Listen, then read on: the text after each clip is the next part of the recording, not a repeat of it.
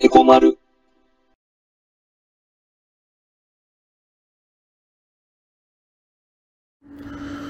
えー、まるです。えー、このチャンネルでは、えー経済を中心に、まあ政治や社会問題をね、えー民間とか、まあ国家間も含めて、えーいろいろとみんなと一緒にこう学んでいくことで、うん投資や、えー資産運用に強い体質になっていこうよねっていう、まあそんな趣旨で、こう、ラジオのように、まあ経済の基本から今起きてる、こう、出来事まで、でまあいっぱいこれから話していくからね。うん。で、前回まで、えーお金そのものについて、まあ話してきたから、うん。もうそろそろさ、少しこう、投資とかさ、まあ資産運用のうん具体的なことについて、えー話そうかと。うん。まあ、いやー、まあさ、まだ、まだ、この、ね、お金のことについては話足りないんだけど、うん、まあ、投資についてもね、まあ、始まりとかさ、考え方とかね、うん、まあ、話してからスタートしたかったりするんだけど、まあ、俺みたいにさ、好きな人ばかりじゃないだろうから、ね、みんな退屈になっちゃうだろうし、まあ、飽きられちゃったらさ、元も子もないから、うん、まあ、飽きられない程度に、まあ、ちょこちょこ間に挟んで話していくよ。じゃあね、えっと、今日まず、うん、まあ、個人でできる投資について、まあ、話していこうかな。うん。で、投資って言うとね、まあ、ものすごくさ、こう、範囲が広いんだよね。ね、会社や事業とかさ、プロジェクト単位。うん。まあ、そういう案件への投資もあるでしょ。うん。で、特定のさ、個人への投資とかもある。うん。まあ、演歌歌手とかさ。うん。まあ、まだ無名のアイドルとかさ。うん。そういうのをメジャーにするために、こう、ね、っていう投資もあるかもしれない。うん。で、もっと言っちゃえばさ、子供の教育をさ、投資って捉えてる人もいるでしょうん。あとさ、こう、まあ、最近流行りってわけじゃないのかもしれないけど、ねほら、うん、クラウドファンディング？うん、って聞いたことある人多いでしょ？うん、最近何かとさ、こう、お金が必要な人やグループ？まあ、組織なのかな？うん、まあ、そういう人たちが、こう、ね、クラウドファンディングを通してお金を集めるでしょ？うん。まあ、あれもここ10年くらいで、こう、根付いてきた、まあ、一つの投資だよね。うん。で、このクラウドファンディングについてはさ、こう知っておいてさ、損はないと思うから、また今度ね、詳しく、うん、まあ話そうと思う。で、まあ、要はさ、あの何かをさ、こう期待して、ね、お金を出すことはさ、まあ、広範な意味で全て投資なのかもしれないよね。うん。でたださ、その全てをさ、追いかけて話してたら、ね、途方もないことになっちゃうから、うん。まあ、やっぱりある程度の枠は必要だよね。で、まあ、俺が話せる投資の範囲は、まあ簡単に言っちゃえば金融商品への投資ってことになるわけだけど、うん。まあたまにこう脱線してね、広範な意味での投資についてね、語るかもしれないし。まあ、結局さ、何でも興味湧いちゃうんだよね、俺は。ね。えーっと、と、本題、なんだっけ、えーっと、あーっと、そう、金融商品ね。えー、金融商品。で、まあ、金融商品って言い方はさ、みんなあんまりしないと思うけど、まあ、資産運用って言ってさ、みんなが思いつくあたりのものが、まあ、金融商品だよ。うん。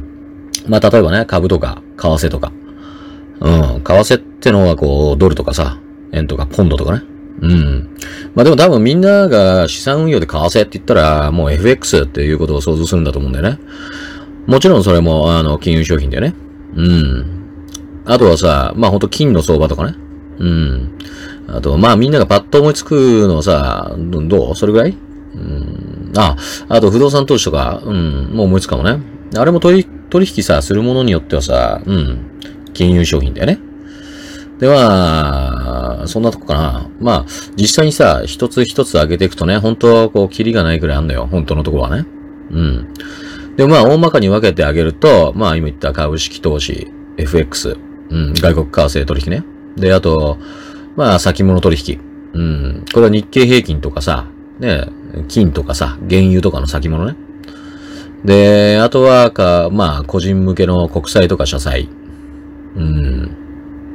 まあ、あとよくさ、その辺でよ、ね、見かける、まあ、投資信託もね。うん。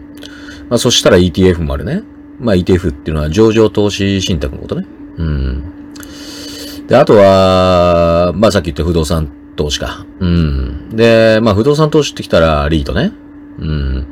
まあ、不動産投資信託ね。で、あとなんか忘れてそうだけど、うん。ああ、仮想通貨。ね、ビットコインとかね。うん。で、それとイデコ。あ、まあ、個人型確定拠出年金。まあ、これも入れていいかもなと思うんだけど、まあ、個人でっていうことになるとね。まあ、こんなところかな。うーん、ざっと、10、えー、11?11 個だね。うん。まあ、ちょっとド忘れしちゃってて入ってないのあったら後で追加するから。うん、ごめんね。で、まあ、大体こんなとこで合ってると思う。で、まあ、まずさ、えー、これらをさ、一つずつどういうものかってわかりやすく説明していこうと思うんだけど、うん。まあ、ちょっとさ、丁寧に話したいから、今日はとりあえず株式投資についてだけ話そうって思ったんだけど、もうね、時間がそこまでないのね。うん。どうしようかなと思ってんだけど、ちなみにね、俺の得意とするところっていうか、専門分野は、為替なんで、うん。まあ、他のことはさ、専門家からね、そっちの専門家からしたらさ、こう、ちょっと生ぬるいって思われちゃうかもだけど、うん。まあ、後々ね。まあ、本当後々のことだけど、あの、具体的な、こう、なんつうの、資産運用を開始するとさ、うん、投資をね、開始すると、まあ、ポートフォリオってすごく大事になるのね。うん。で、まあさ、今はさ、流し程度でさ、聞いててくれていいからね。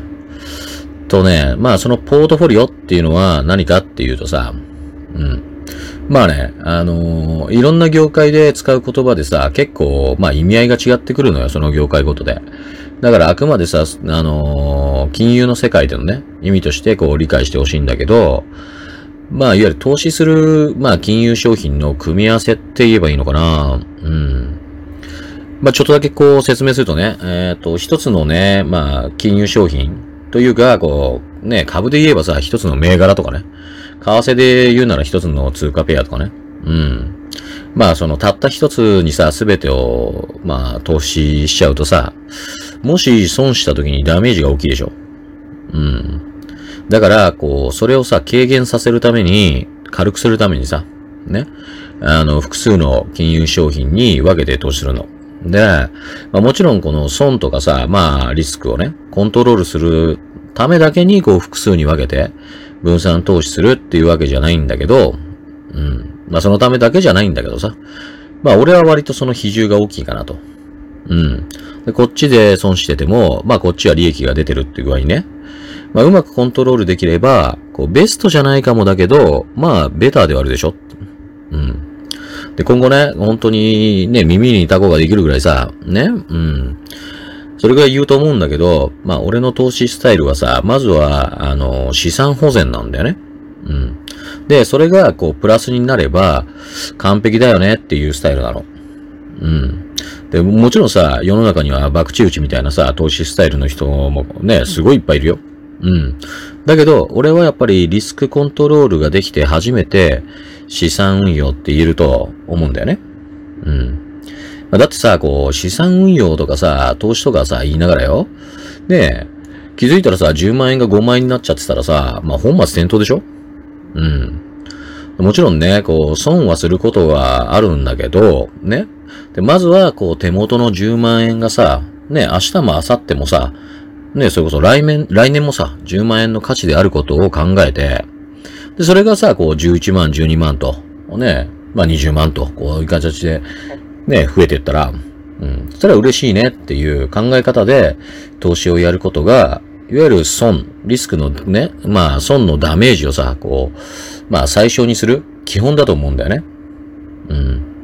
で、この手元の10万円がね、明日も明後日も、うん、来年もね、まあ10万円の価値であることっていうことは、が理解するのがね、まずちょっと慣れないから難しいかもなんだよね。うん。え、当たり前じゃんってみんな思ってるかもしれないんだけど、実は当たり前でもないんだよ。うん。でもこれさ、もう、ほんとね、ものすごく大事なところっていうかね、ことなんだよね。だから次回ここからちょっとゆっくり話そうかなって、うん、思うんだよね。うん。なかなかね、この部分は、あのー、まあ、分かってるとは思うんだけど、意外と、うん、気づいてないのかもしれないし、あまり深く考えないのかもしれない。うん。また次回さ、ここからゆっくり話そう。じゃあ今日はここまで。えー、次回はね、続きね。うん。ではまたね。おやすみ。エコマル。えー、後半は前半のような、こう、経済全般の、えー、基礎的な話じゃなくて、今起きてる、こう、出来事についてとか、まあ今話したいことをトピックとしてこれからいっぱい話していくから、まだまだ眠くない人は聞いてくれたら嬉しいな。えー、今回はね、まあコロナのこう感染拡大は少し落ち着いた感じがあると思うんだけど、まあ経済はね、うん、まあちょっと大変だよね。だから、まあこれからの経済回復の、まあ第一手目としてね、うん、まあ支援について話したいと思うんだよね。ね。まあ政府もさ、ようやくこう動き始めた感じはあるんだけど、まずさ、こう何をやらなきゃいけないかっていうとね、うん。やっぱりね、中小企業の資本への支援なんだよ。うん。で、いつもさ、こう思うことだけど、日本でニュース見てるとさ、こう、やたら中小企業、中小企業って話が出るでしょ？なんかさ、大手よりも中小企業の方が大事なのって思っちゃうくらいにさ、うん。まあ実はね、それも当然なんだよ。うん。でみんなはさ、こう、一体日本にどれくらいの中小企業があるか知ってる？多分ね、こう知らない人は驚くよ、きっと。うん。かなり多いなってイメージはみんな結構あるでしょ？うん。あのね、こう驚くだろうけど、まあ、日本の企業の99.7%が中小企業なんでね。うん。結構びっくりしたでしょ、これ。99.7%だよ。もうほぼ全部って言っちゃっていいレベルだよね。うん。だそりゃさ、ニュースでもさ、常にこう、中小中小ってね、言うわなって思うよ。うん。まあ本当、これだけ多いわけだからさ、で、ここが、この層がさ、麻痺しちゃうと、こう、日本経済、国民の生活、もう大変なことになっちゃうんだよね。うん。で割とさ、こう、ネット民のさ、こう、人たちのコメンコメント見てるとさ、まあ、中小企業に、うん、割と、こう、なんつうの、結構厳しい感じなんだよね。うん。元からさ、資金繰りが悪くなってたんじゃないかとかさ、ね、計画性がないのがさ、悪いみたいなね。うん。でも、この機会にさ、こう、淘汰されちゃった方がいいんじゃない？的なね。こんなコメントもあったりしてさ、うん。まあさ、見当違いとまではさ、俺も思わないんだけど、うん。やっぱりさ、こう、森を見て木を見ずでもいけないしさ、まあ逆にさ、こう、木だけ見ててもダメでしょ？うん。で、まあさ、俯瞰して、こう、全体を見るとさ、ね、まあ誰かが生活っていうかさ、まあ生計立ててる以上はさ、まあ潰れていい企業なんて本来一つもないんだよね。うん。で、もちろんさ、こう、まあ理論的ね、あの、理想論だよ。うん。で、現実には、こう、資金繰りがさ、こう、見通せなくなって、まあ、泣く泣く会社を潰す、あの、経営者もいるしね。で、そこにさ、助け舟をさ、こう、まあ、出せないし、出さない現実ってのもあるでしょうん。だから、こう、すべてをさ、守れないのは、まあ、当たり前ってことで話すけど、それでもやっぱり、これほど日本はさ、中小企業が多いわけだからさ、まあ、ここ中心に物事考えないといけないのは仕方ないと思うんだよね。うん。で、まあ、一言だけ言わせてもらえるならさ、まあ、俺はこの機に、この国のこう、新しい生産戦略の展望を掲げて、ね、で、これからの10年、20年を歩んだ方が、いいと思ってるんだけど、まあそれについてはね、また今度ね、詳しく話すね。で、今どうなってるかっていうとね、もうこれはさ、大企業も中小企業もないんだけど、もう売り上げがストップしちゃっててさ、ね、まあ完全にね、止まっちゃってるところからさ、ね、こう減少にとどまってるところまでさ、こうダメージは結構ね、差がね、あるんだけど、うん。で、そしたらね、こうね、その状態ってさ、もう一部除いて、まあ、はっきり言って、企業の資本は減ってしまってるわけよね。うん。で、要はさ、この感染防止と、まあ、経済活動停止が、まあ、同時に来ちゃったっていうかさ、うん。ある種さ、こう、感染防止策がさ、経済活動停止だったわけでしょ？うん。だからさ、まあ人にさ、例えるとさ、まあ、手術のために、こう、全身麻酔打ったっていう感じの状況なんだよね。うん。で、これ家族とかさ、友人とかが、まあ、全身麻酔打つような手術をさ、受けた経験をしたことがある人はわかると思うんだけど、まあ、犬とかさ、猫とかのペットでもいいんだよ。うん。で、全身麻酔の手術だとさ、まあ、戻ってくるのかっていう心配するでしょうーん。まあ、蘇生って言っちゃっていいのかな。まあ、手術はさ、こう、なんとか終わったけど、ね、麻酔からちゃんと目が覚めてくれるかなっていう、ね、そういう心配ね。で、今の日本の社会はほとんどその状態なんだよね。うん。まあ、日本だけじゃなくて、ね、世界中がそういう状態なんだけど、うん。で、活動停止、停止してたさ、間のダメージって、もう、絶対に来るからさ。うん。で、まあさ、まず社会全体のね、うーん、まあもっとはっきり言えば、国民のね、こう不安とか心配が、まあ影響してさ、株価とか不動産価格とか、ね、そういう資産価格が、ね、もう下落するって、ね、まあ今もうね、下がってるけど、ね、それは大体さ、ね、みんなも承知だし予想もできたでしょ？うん。で、そうするとさ、こう当然のことなんだけど、まあ企業もさ、バランスシート上の、ね、あの、資産価値が減少するよね。うーんとね、これバランスシートってわかる？あのね、まあ決算時点の資産、えー、純資産、あと、負債。うん。この三つを、まあ表記する、まあ書類のことなんだけど、まあさ、これでね、財務状況が、こう、すべてわかるから、まあ、その会社の、こう、まあ、いわゆるさ、健康状態がわかる、まあ、レントゲンみたいなもんだとイメージしてくればいいと思うんだよね。うん。でさ、この、まあ、あと、この、さっき言った純資産と資産の違いが、ちょっと、ちょっと難しいかもしれないね。うん。これね、純資産は、あのね、稼いだ、あの、純利益とか、集めた、こう、資本金とか、のことで、いわゆる返済不要の資金のことね。で、この純資産足す負債、いわゆる借金ね。負債が必ず、まあ資産になるの。うん、あのー、バランスシート上ね。うん、ちょっとこの辺はね、難しいし、ややこしいけどね。うん。で、あのね、バランスシートってまあ、バランスシートってなかなかね、ちょっとね、イメージしづらいのかもしれないけど、まあ、平均台とかの上でさ、こう、バランス取るとか、ね、バランス取るでしょ？うん。ああいう、まあ、均衡を保つっていうね、まあ、そういうふうに思っちゃうと、こう、ややこしいイメージになっちゃうんだよ。このね、バランスシートは、あの、バランスはね、これ、残高のバランスと思ってくれた方が、あ全然わかりやすいでしょ？バランスシートはいわゆる残高シートだってね。うん。そしたら、こう、細かいところはさ、全部さ、明細って感じのイメージができるでしょ？うん。